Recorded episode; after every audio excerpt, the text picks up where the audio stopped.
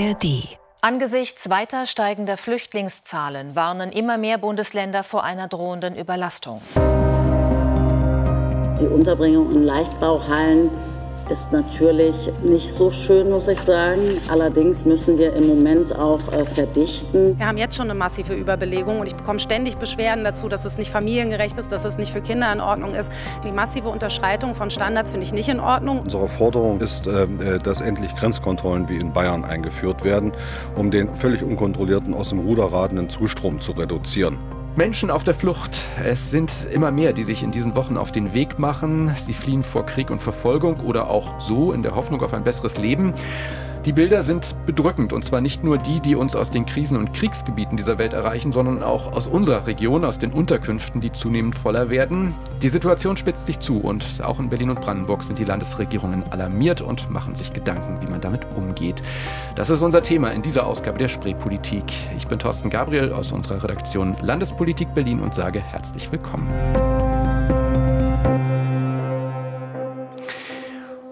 Und das sage ich auch zu meinen Gästen, mit denen ich heute hier reden will. Das sind zum einen ebenfalls aus der Berliner RBB Landespolitik-Redaktion Franziska Hoppen und Tobias Schmutzler, die sich in dieser Woche intensiv mit dem Thema beschäftigt haben.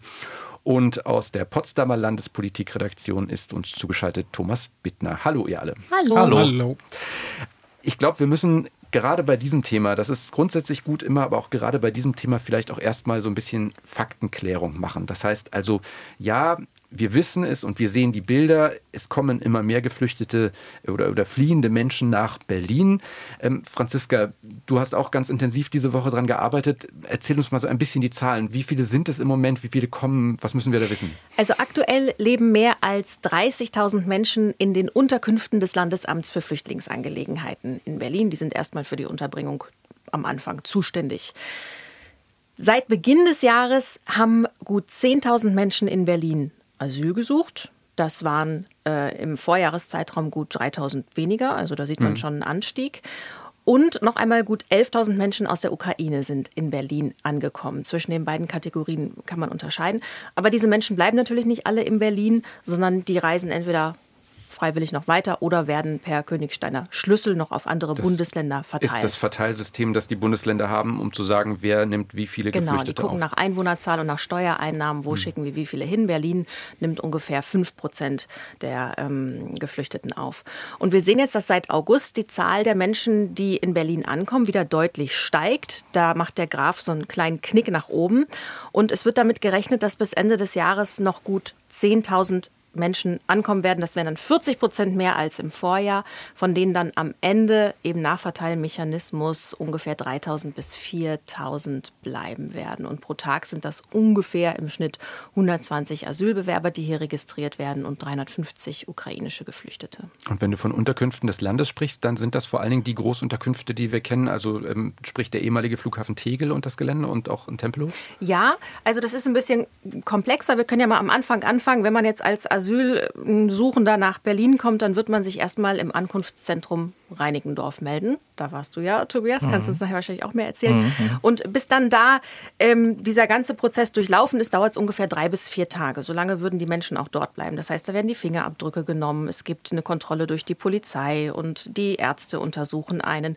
Und dann spuckt das Computersystem aus, bleibt man jetzt in Berlin oder geht man woanders hin. Und wenn man in Berlin bleibt, dann kommt man in eine Erstaufnahmeeinrichtung. Da gibt es Vollverpflegung, man lebt mit anderen Menschen zusammen und wenn es dort nicht genug Platz gibt, dann kommt man in eine Notunterkunft. Das wären zum Beispiel so Leichtbauhallen, so ganz große Zelte, wie sie jetzt gerade in Tegel stehen. Mhm. Und nach ungefähr drei Monaten hat man das Recht, sich eine eigene Wohnung zu suchen. Aber wir wissen ja, in Berlin, der Wohnraum ist verdammt knapp und das heißt, man kommt in eine Gemeinschaftsunterkunft, die wieder das Landesamt für Flüchtlingsangelegenheiten stellt. Und da kann man unterscheiden zwischen den Tempo Homes, das sind so Containerdörfer, wo man auch ziemlich beengt lebt. Und dann gibt es die Muffs, das sind modulare Unterkünfte für Flüchtlinge, die sind schon ein bisschen schicker. Das sind richtige Häuser, die so nach Baukastenstil zusammengebaut werden. Und es gibt auch noch die landeseigenen Unterkünfte. Mhm. Noch ganz kurz, du hast die ukrainischen Geflüchteten erwähnt als gesonderte Gruppe. Woher kommen die anderen überwiegend? Die letzten Zahlen auf der Seite des LAF zeigen, dass. Also des Moment, Landesamts für genau, Flüchtlingsangelegenheiten. Zeigen, dass sie im Moment vor allem aus der Türkei kommen. Und mhm. man kann aber noch nicht so genau eruieren, warum und woher genau, aber vermutlich auch aus der Erdbebenregion und aus mhm. den kurdischen Gebieten. Menschen, die vor Repression fliehen und vor Willkür. An zweiter Stelle kommen Menschen aus Syrien und danach Menschen aus Afghanistan und alles danach sind so ein bisschen Kleckerverteilungen Moldau, mhm. Iran.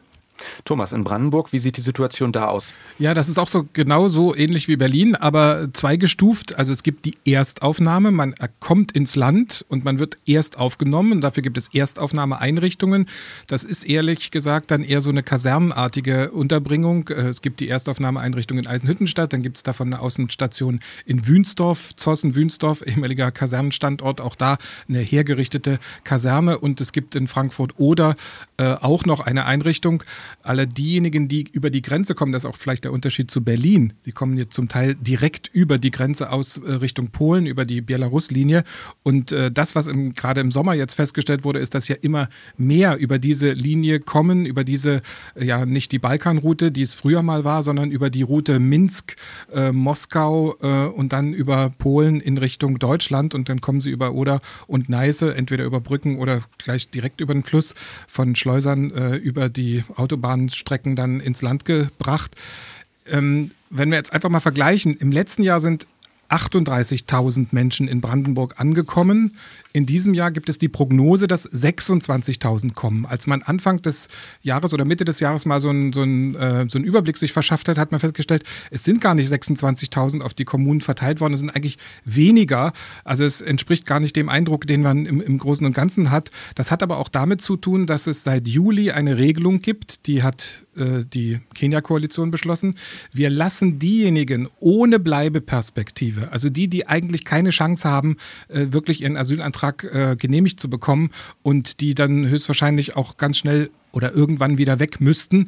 Diese Menschen ohne Bleibeperspektive, die belassen wir deutlich länger in der Erstaufnahme. Franziska hat ja gerade gesagt, so nach drei Monaten kommt man aus der Erstaufnahme und kann sich eine andere Unterkunft suchen. Bei uns wäre es so, dass man nach drei Monaten in der Erstaufnahme auf die Landkreise verteilt wird und sich dann dort die Landkreise um die Unterkunft kümmern müssen, was nicht heißt, dass sie dann sofort in Wohnungen kommen und, äh, und äh, dann plötzlich ein ganz normales Alltagsleben leben können, sondern da geht man von einer Unterkunft in die nächste. Mhm. Aber seit Juli, das sollte ein bisschen den Druck rausnehmen, seit Juli wird gesagt, bis 18 Monate können die Menschen bei denen man eben keine Chance sieht, dass sie bleiben können, ähm, in, in, müssen in Eisenhüttenstadt bleiben, werden da zwar auch betreut, es gibt auch Sprachkurse, aber das ist alles sehr gedämpft und äh, natürlich es gibt auch einen Unterschied, wenn man in der Erstaufnahme ist, dann hat man ja äh, keinen Anspruch zum Beispiel auf große Geldleistungen, sondern kriegt man so ein kleines Taschengeld, 150 Euro, glaube ich, also für, für ein paar Zigaretten oder äh, persönliche Dinge, die man einkaufen will. Alles andere ist dort Sachleistung, also es wird einem alles dort äh, gestellt.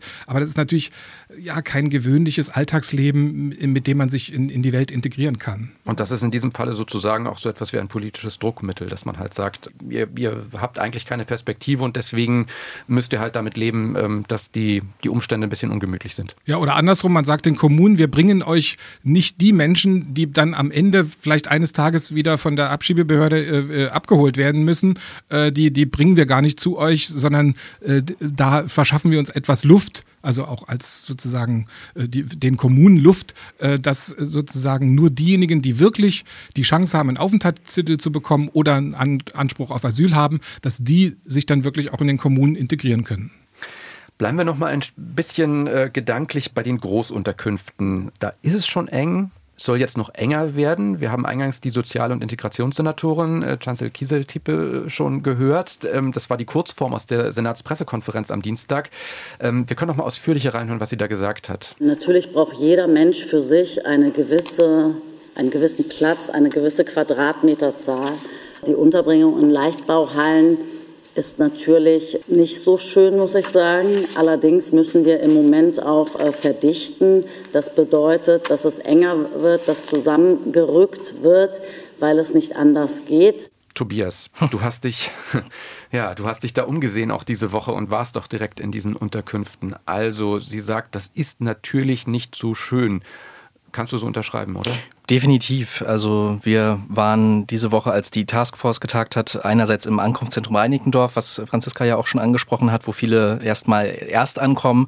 Schon dort war die Situation etwas surreal, weil äh, mittlerweile, du hattest ja angesprochen, äh, die Leute eigentlich innerhalb von drei Tagen zum Beispiel registriert werden sollen. Das sind alles Sachen, die dort ähm, auch das Landesamt für Flüchtlinge gar nicht mehr einhalten kann, weil eben an, aktuell einfach die Ankunftszahlen zu groß sind. Das führt zum Beispiel dazu, dass oft Flüchtlinge, die dort ankommen und einen Asylantrag stellen wollen, dann eben die Registrierung an einem Tag nicht schaffen und dann dort übernachten müssen. Deswegen haben wir zum Beispiel in der Ankunftshalle dort dann Feldbetten gesehen, die dort aufgestellt waren. Man hat auch gemerkt, den Mitarbeiter. Ich hake da mal direkt ein, weil ja. ich finde Feldbett, das klingt schon nach einem mhm. Bett, aber das sind einfache blaue Plastikpritschen, ja. wo, wo ich schon das Gefühl hätte, ich passe da gar nicht drauf. Also so ein richtig ausgewachsener Mensch. Das sind ganz einfache, schmale, leichte Plastikpritschen. Ja, und jetzt muss man sich vorstellen, dass sie zu 80 in einem offenen Raum dann damit übernachten. Also man hat auch gemerkt, den Mitarbeitern des Landesamts war das auch ein bisschen unangenehm, aber es ist einfach aktuell so, die, die Ankunftszahlen sind eben jetzt aktuell wieder so hoch. Es gibt ja immer so eine Herbstwelle, aber da meinten eben auch äh, die Mitarbeiter des Landesamts, die ist jetzt einfach etwas früher gestartet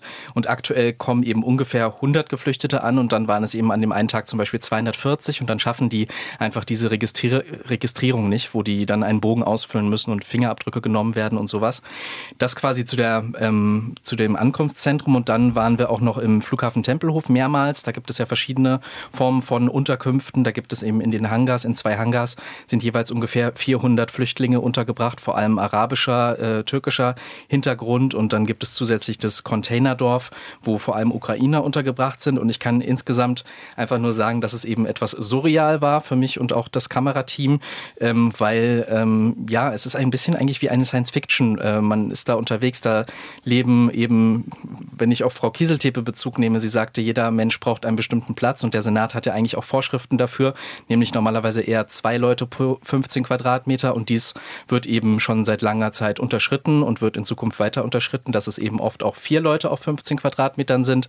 Also zum Beispiel in dem Containerdorf, wo Ukrainer sind, hat man eben einen Wohncontainer und da sind ganz, ganz viele, ähm, Hunderte ähm, insgesamt. Und dann ähm, haben es aber jetzt zum Beispiel die Ukrainer in dem Containerdorf noch verhältnismäßig gut, weil sie zum Beispiel eine eigene Kochstelle und Sanitäreinrichtung haben, also Dusche und Klo, während in den Hangars, das war dann nochmal etwas surrealer, ähm, eben wirklich diese ganzen einzelnen kleinen Container sind, auch mit vier Betten. Aber da teilt man sich dann eben auch die Sanitäreinlagen und ähm, isst auch in Gemeinschaftsräumen und so. Und für uns war dann besonders ähm, ja, was uns besonders auch äh, berührt hat, war eben, dass da sehr, sehr viele Kinder sind in den Hangars, denn pro, also zwei Hangars ungefähr jeweils 400 Leute und davon ungefähr 80 Kinder pro Hangar. Also die achten auch auf eine Mischung, meinten auch die Mitarbeiter dort. Das ist also auch beabsichtigt. Man will nicht nur Männer zum Beispiel unterbringen oder nur äh, Familien. Aber ja, das so zu sehen und wir fahren da ja nur hin und sind hinterher wieder weg, während die dort seit vielen Monaten leben und dort wahrscheinlich auch noch viele Monate bleiben. Wollte ich gerade auch nochmal nachfragen ja, wie man damit so emotional auch umgeht. Also wir haben ja ganz viel mit Menschen zu tun, auch die wir vor Kameras holen und vor Mikrofone, die, sagen wir mal, sehr professionell unterwegs sind. Also mit Politikerinnen und Politikern, die wissen ganz genau, was sie zu tun haben. Aber hier stößt man ja auf auf Menschen, die haben, die haben Biografien, die man selber weder erlebt hat, noch kann man sich das auch nur ansatzweise vorstellen. Ich stelle mir das sehr schwierig vor, wenn man so in Privatsphären fast vordringt, oder? Wie ist das? Ja, ist einfach immer eine extreme Gratwanderung. Man muss einfach, glaube ich, sehr guten Gespür dafür haben, einfach was dem Gegenüber gerade zu viel ist oder nicht. Viele, habe ich auch das Gefühl, ähm, haben auch ein anderes Medienverständnis aus den anderen Ländern. Ich hatte oft das Gefühl, ähm, dass die Leute teilweise zum Beispiel denken, dass wir sie filmen dürfen und sie nichts dagegen tun können. Deswegen gehen wir zum Beispiel auch immer proaktiv proaktiv auf die Leute zu und sagen, dürfen wir, sollen wir lieber nicht, weil die wissen zum Beispiel gar nicht so, mhm. wie das, wie wir das ja in Deutschland äh, mittlerweile kennen. Viele beharren sehr auf ihren Persönlichkeitsrechten und ich hatte das Gefühl, dass viele Geflüchtete da auch wahrscheinlich natürlich, weil sie oft mit autoritären äh, Personen zu tun haben, da ähm, dann auch gar nicht Nein sagen würden. Aber klar, uns werden dann natürlich auch Protagonisten, die können wir uns nicht so ganz selber suchen, sondern wir fragen natürlich dann zum Beispiel beim sozialen Verband, in dem Fall zum Beispiel der Internationale Bund im Hangar an, mit wem könnten wir denn mal reden? Und dann ähm, konnte ich jetzt zum Beispiel halt mit einem jungen Afghanen reden und ähm, ja, aber wenn die dann natürlich, und er konnte auch sehr gut Deutsch, wenn die dann natürlich schon älter sind und gut Deutsch können, dann kann man das gut aushandeln. Ja, bevor wir gleich nochmal auf die Situation in Brandenburg schauen und vor allen Dingen auch auf die Frage, wie unterschiedlich politisch möglicherweise auch beide Länder miteinander umgehen, lass uns nochmal kurz in Berlin bleiben. Also verdichten hat äh, die Integrations- und Sozialsenatorin gesagt. Und ähm, ihr habt euch auch äh, im Abgeordnetenhaus umgehört, unter anderem auch bei der linken Abgeordneten Elif Eralb und die hat zwar gesagt, ja klar, jetzt muss schnell gehandelt werden, und dann hat sie aber gesagt. Ich denke, wir hätten halt und müssten jetzt mal über langfristige Maßnahmen sprechen, damit die Standards gehalten werden können. Und natürlich müssen die Bezirke auch viel mehr in die Verantwortung genommen werden und ihren Beitrag leisten. Da gibt es ja einige, die da auch äh, Widerstand leisten, äh, beispielsweise auch CDU-geführte Bezirke. Da wird es schnell parteipolitisch, aber das ist im Grunde eine vergleichbare Situation, so wie Thomas das aus Brandenburg beschrieben hat. Also auf der einen Seite ist da das Land und da sind die Kommunen und in Berlin ist es dann auch so, dass am letztlich auch die Bezirke ihren Beitrag leisten müssen. Ja? Absolut. Und ihnen wird ja auch oft der schwarze Peter von äh, Abgeordnetenhauspolitikern oder dem Senat oft zugespielt, dass sie nicht genug Flächen äh, melden. Andererseits spielen die Bezirke oft dann auch wieder zurück. Wir haben jetzt gerade vorher auch mit dem Bezirksbürgermeister von Tempelhof Schöneberg gesprochen, der wiederum meinte, dann werden teilweise die Flächen, die sie gemeldet haben, ähm, gar nicht, äh, also das führt zu nichts. Also das ist auch, glaube ich, für uns immer super schwer, dann zu sehen, wer hat jetzt eigentlich recht und wahrscheinlich haben alle etwas recht. Und aber dieses Ping-Pong-Spielen, was uns ja in vielen Politikbereichen auch selber ärgert und bestimmt auch viele Bürgerinnen und Bürger ärgert, merkt man hier, glaube ich, auch wieder. In Brandenburg ist in dieser Woche ja der Innenminister, ähm, ich sag mal, vorgeprescht oder zumindest ähm, sehr öffentlichkeitswirksam aufgetreten. Ähm, er hat unter anderem vorgeschlagen, nicht nur, wir haben es gehört, dass es Grenzkontrollen geben soll, sondern auch gesagt, äh, man sollte doch überdenken, das äh, individuelle Recht auf Asyl im Grundgesetz, äh, was im Grundgesetz steht, zu streichen. Und seine Begründung war, und da können wir auch mal reinhören, dass, ich sage mal mit meinen Worten, derzeit die falschen Menschen kämen. Wir haben jetzt ja äh, gerade an der polnischen Grenze die Situation, dass wir äh, 15.000 sind in diesem Jahr angekommen. Wir haben eine Verdopplung vom Juli bis jetzt im Tagesmittelanlauf. Wir sind jetzt bei 53 illegalen Migranten täglich, die in Brandenburg ankommen. Dazu kommt ja noch Sachsen äh, dazu. Und das sind alles äh, Migranten, die über Schlepperorganisationen, staatlich unterstützte Schlepperstrukturen von Moskau und Minsk hierher gebracht werden. Das sind keine Menschen, die verfolgt sind, sondern es sind lediglich die, diejenigen, die sich die 10.000 bis 15.000 Euro Überfahrt leisten können. Und das ist doch das Problem. Wir können nicht den Menschen helfen, die Hilfe brauchen und müssen aber aufnehmen Leute, die sich äh, über ein touristisches System hier einschleusen lassen. Das muss verändert werden. Agiert der Minister da mit den, ähm, mit den korrekten Zahlen und mit dem korrekten Sachverhalten, Thomas? Kann ich schwer überprüfen, aber natürlich, äh, das äh, bestätigt auch die Bundespolizei, Aufgriffe von, von illegal Eingereisten sind, äh, haben sich erhöht. Im Juni waren es 1000 und äh, im August schon 1500 und das wird dann, die, die Zahl steigt. Also diese Route wird tatsächlich belegt und natürlich ist da auch viel Schleusergeschäft dabei. Ähm, es ist ja auch nicht so, dass äh, ähm, der Minister Stübken äh, im Deutschlandfunk war so ein, in diesem Interview, äh, er gefordert hat, dass gar keine Flüchtlinge mehr ins Land kommen sollen, sondern er sagt, wir sollten es auf eine andere Basis stellen. Wir sollten über Kontingente nachdenken. Wir sollten mit dem UNHCR darüber sprechen, dass äh, quasi vorher besprochen wird, wie viele Menschen aus welchen Regionen kommen können. Es gibt zum Beispiel so ein Landesaufnahmeprogramm äh, für Menschen aus Jordanien, also die nach Jordanien geflüchtet sind und die dann bei uns äh, eine Perspektive bekommen. Aber das sind natürlich dann immer nur ein paar hundert und nicht äh, die Tausenden, die, die quasi illegal und unkontrolliert und man hat ja auch gar keinen Überblick, aus welchen Regionen und mit welchen Fähigkeiten und mit welchen Ansprüchen und Erwartungen sie ins Land kommen. Ich muss dazu noch mal sagen, wir sprechen nicht von illegalen Menschen, sondern von illegaler Einreise. Und ich finde die Diskussion vor dem Hintergrund interessant, dass wir ja Verträge unterschrieben haben, die auch rechtlich bindend sind, nämlich zum Beispiel die Genfer Flüchtlingskonvention. Es gibt die Europäische Menschenrechtskonvention. Und wir haben in Deutschland ja auch noch mal im Grundgesetz das Recht auf Asyl. Und solche verbindlich völkerrechtlichen Verträge, ich weiß nicht, ähm, bin jetzt kein Jurist, ob man sich da mal einfach drüber hinwegsetzen kann. Und es bräuchte ja auch mm, für eine Verfassungsänderung eine Zweidrittelmehrheit im Bundestag und im Bundesrat. Also alles ziemlich unwahrscheinlich, ähm, dass wir mal eben so das umsetzen können, was sich Herr Stübgen wünscht. Ja, ja wobei Herr Stübgen äh, tatsächlich sagt, äh, er möchte ja eine Einwanderung nach Menschenrechtskonvention und nach Flüchtlings, äh, also mit dem UNHCR nach Flüchtlingskonvention.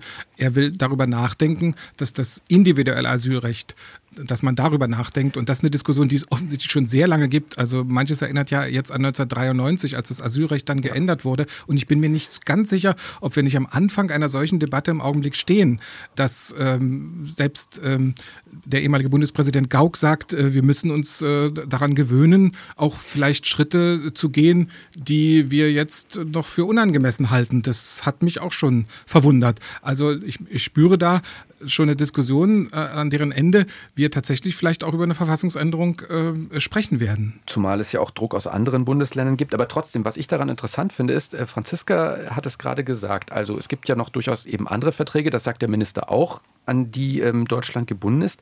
Er selber spricht aber eben davon, dass sozusagen dadurch das individuelle Asylrecht äh, quasi ähm, abgelöst würde.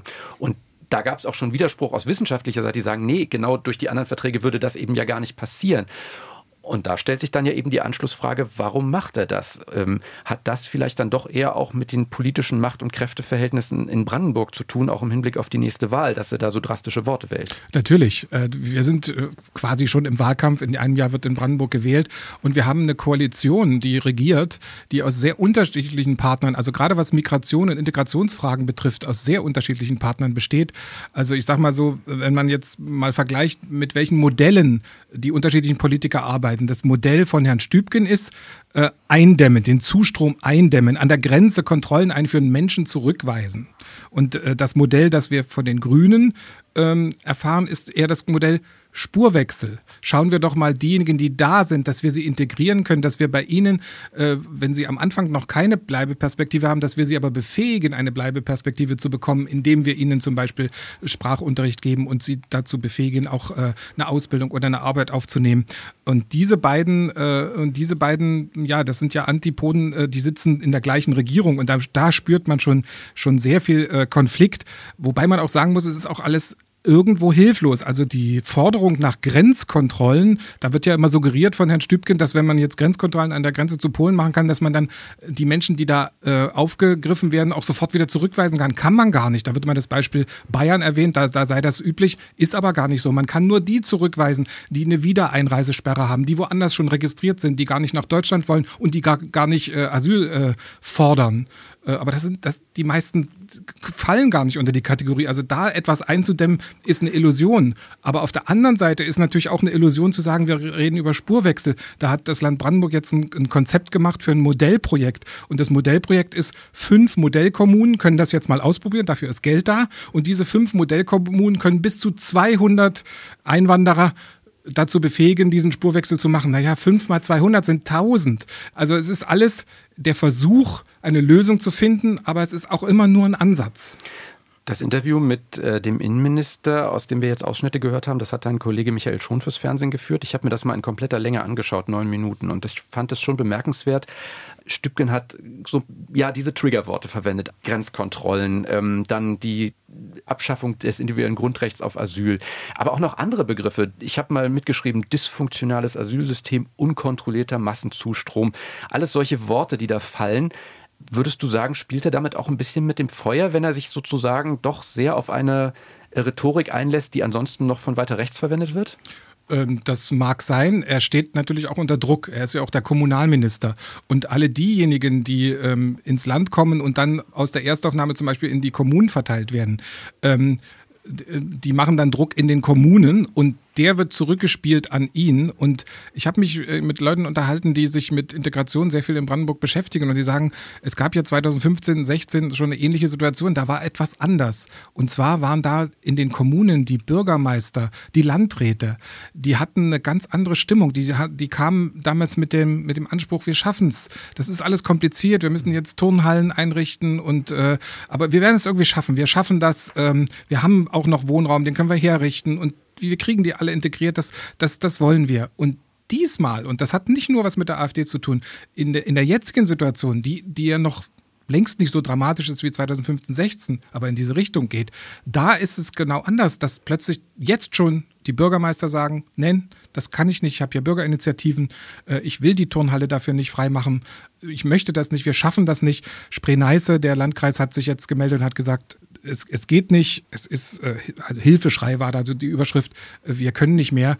Und diesem Druck muss er irgendetwas entgegensetzen und dann fängt er so eine Debatte an. Hm, und gleichzeitig mit so scharfen Worten, was mich ehrlich gesagt jetzt so beim Blick in seine Biografie überrascht hat. Man könnte ja meinen, da spricht vielleicht ein Jurist, jemand, der sich, äh, weiß ich nicht, intensiv übers Grundgesetz gebeugt hat. Äh, der, der ist äh, von Beruf Pfarrer gewesen. Ja, das war er in der DDR bis 1990. Dann ist er in, die Bundes, äh, in den Bundestag gewählt worden und war 30 Jahre lang in der CDU-CSU-Fraktion, unter anderem für Europafragen zuständig. Also er kennt sich da eigentlich schon aus und er war tatsächlich schon 1993 beteiligt, als es äh, um den Asylkompromiss ging.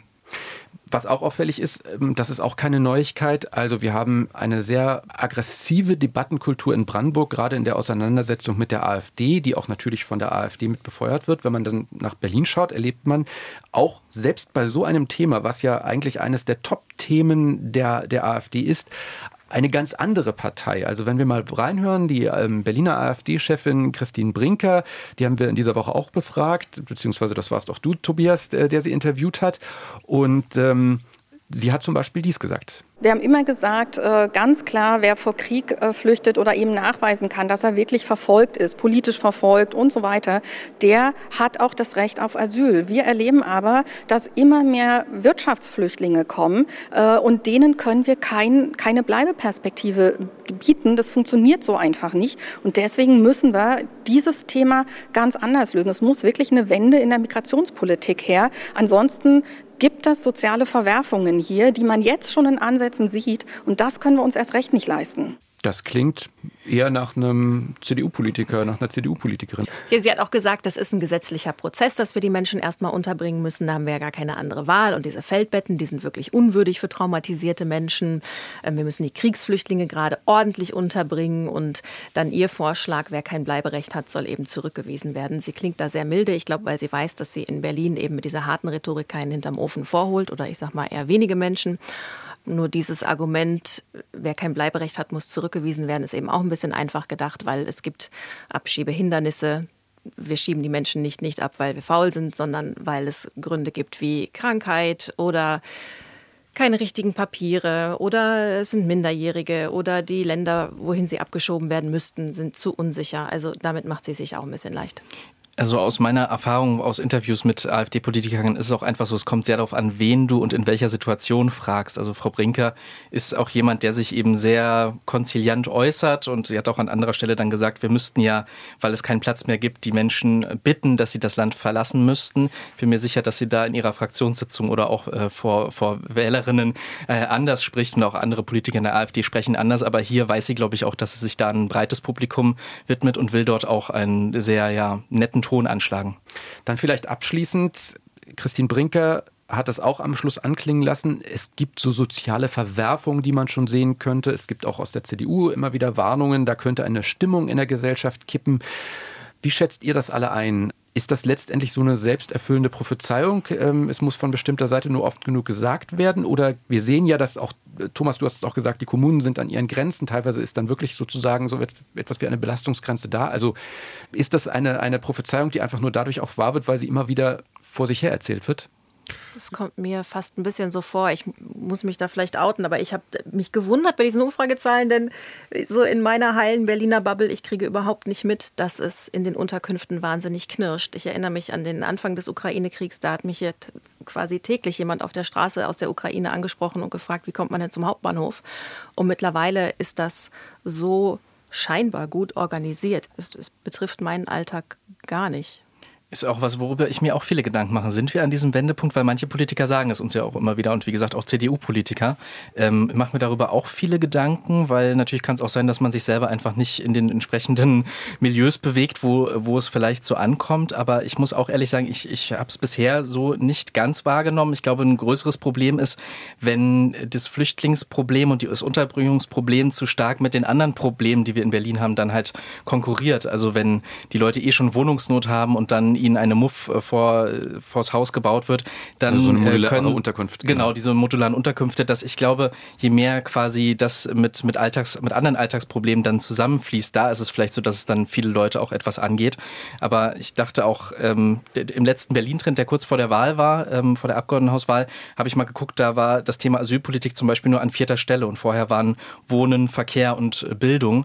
Da war die Situation ja eigentlich auch im letzten Jahr schon schwierig mit der Unterbringung. Ich weiß nicht, ob es jetzt so so stark gekippt ist seitdem. Na, in Brandenburg haben wir ja auch gefragt, äh, was die Menschen im Augenblick am, am heftigsten bewegt. Und da kommt äh, auf Platz eins sowas wie ähm, Heizungsgesetz und äh, Streit um Energiepolitik, aber auch schon auf Platz zwei gleich dahinter für ein Viertel der Brandenburger ist das das wichtigste Thema Zuwanderung und Flucht. Und das hat natürlich mit der persönlichen Erfahrung zu tun. Und da gibt es eben auch Beispiele, wo es, wo es schwierig ist. Also in einem Dorf, in dem nur 150 Menschen wohnen und da wird dann ein Gebäudekomplex äh, genutzt, um ihn für Flüchtlinge herzurichten und dann rechnet das ganze Dorf, da kommen jetzt 70 junge Männer, da ist keine Familie, da sind keine Kinder dabei, ist das gut. Äh, da, da wird natürlich auch Stimmung geschürt und wir sehen, also jeden Tag gibt es irgendeine Demo oder irgendeine Aktion gegen eine Flüchtlingsunterkunft. Es gab auch Schüler in Fürstenwalde, die gesagt haben, unsere Schulhalle, unsere Turnhalle, äh, unsere Sporthalle nicht für Flüchtlinge, da muss man doch eine andere Lösung finden und ich glaube, die haben auch eine andere Lösung gefunden. Es wird eine Tennishalle werden, aber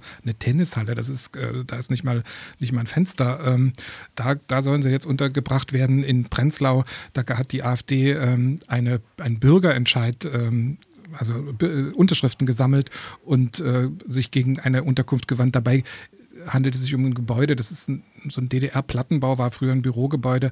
Äh, das soll, sollte für Flüchtlinge genutzt werden. Aber die, die Stimmung ist da und äh, wir wissen ja, wo die AfD zum Beispiel in Brandenburg herkommt. Also Hans-Christoph Berndt, äh, der Fraktionsvorsitzende, der ja jetzt auch der Spitzenkandidat werden will für die AfD, der kommt eben aus einer Bürgerinitiative in Golzen, die gegen ein, damals gegen ein Flüchtlingsheim äh, agiert hat, da kommt er her. Das ist sozusagen die, die DNA der AfD in Brandenburg und das ist auch ihr Thema bei jeder Frage, die, die es inhaltlich gibt, ob es um Lehrkräfte oder um Ärztemangel oder Fachkräftemangel geht. Es wird immer wieder auf Migrationspolitik abgehoben, als würde eine andere Migration und äh, andere Migrationspolitik heißt ja bei der AfD keiner mehr rein, als würde das irgendein Problem lösen, als würde irgendein Arzt oder irgendein Lehrer mehr da sein. Das ist eine Illusion, aber äh, das wird natürlich ständig wiederholt und dann wird es tatsächlich äh, plötzlich dann tatsächlich auch zum Thema. Und wir lernen, auch das ist keine neue Erkenntnis, dass es quasi so etwas wie eine Quadratur des Kreises braucht, nämlich auf der einen Seite einen möglichst sensiblen Umgang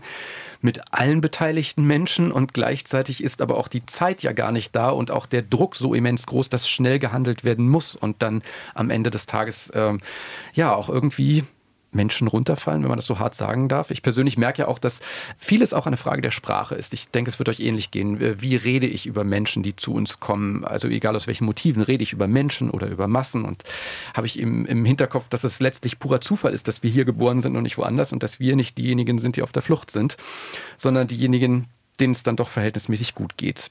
Thomas Bitten in Potsdam, Franziska Hoppen und Tobias Schmutzler hier bei mir in Berlin. Danke, dass ihr da wart. Tschüss. Tschüss. Tschüss. Und natürlich bleiben wir als Redaktion in Berlin und Brandenburg dran an diesem Thema, nicht nur an diesem und auch nicht nur hier in der Spreepolitik, sondern auch auf allen anderen Kanälen des RBB online, im Fernsehen und auch im Radio. Und zum Schluss blicken wir wie immer jetzt noch kurz voraus auf die kommende Woche. Welche Themen und Termine warten da auf der landespolitischen Bühne? Das verrät uns jetzt Ute Schumacher in unter 60 Sekunden. Am Montag geht es um die Zukunft der Zentral- und Landesbibliothek. Kultursenator Joe Cialo denkt ja darüber nach, ob die ins Gebäude des Lafayette in der Friedrichstraße einziehen soll. Am Montag will er im Kulturausschuss mehr Details zu dem Plan nennen, zum Beispiel was das kosten könnte. Dienstag hat die Initiative Deutsche Wohnen und Co. enteignen zur Pressekonferenz geladen. Sie will darüber informieren, ob und wenn ja, wie sie einen zweiten Volksentscheid zur Enteignung großer Wohnungskonzerne auf den Weg bringen will. Außerdem tagt der Senat, wie fast immer dienstags. Da erwarten wir Beschlüsse, wo noch mehr Geflüchtetenunterkünfte hin sollen. Getagt wird übrigens mal nicht im Roten Rathaus, sondern im Flughafen BER. Kleiner Betriebsausflug des Senats. Zwei Tage später, am Donnerstag, wird spannend für alle Freunde des 29-Euro-Tickets. Wir warten die Entscheidung des VBB-Aufsichtsrats, ob das Ticket in Berlin Zukunft hat und wenn ja, welche. Und natürlich gibt es dann auch wieder eine neue Ausgabe der Spreepolitik. Falls Sie uns übrigens gerade im RBB24 Inforadio hören sollten, der Tipp, Abonnieren Sie uns in der AD-Audiothek. Dort ist jede Folge immer noch ein bisschen ausführlicher und Sie können sie hören, wann immer es Ihnen gerade passt. Und äh, ja, wo es in unserer heutigen Ausgabe so viel um Zufluchtsorte und auch um die richtigen oder vielleicht falschen Worte ging, lege ich Ihnen hier auch noch den RBB-Podcast Orte und Worte ans Herz. Den finden Sie auch in der ARD-Audiothek. Aktuelle Themen aus der Literaturwelt, Lieblingsbücher, Buchtipps und persönliche Gespräche mit bekannten Autorinnen und Autoren. Jeden Donnerstag gibt es da eine neue Folge. Für heute sagt hier in der Spreepolitik Tschüss, Thorsten Gabriel.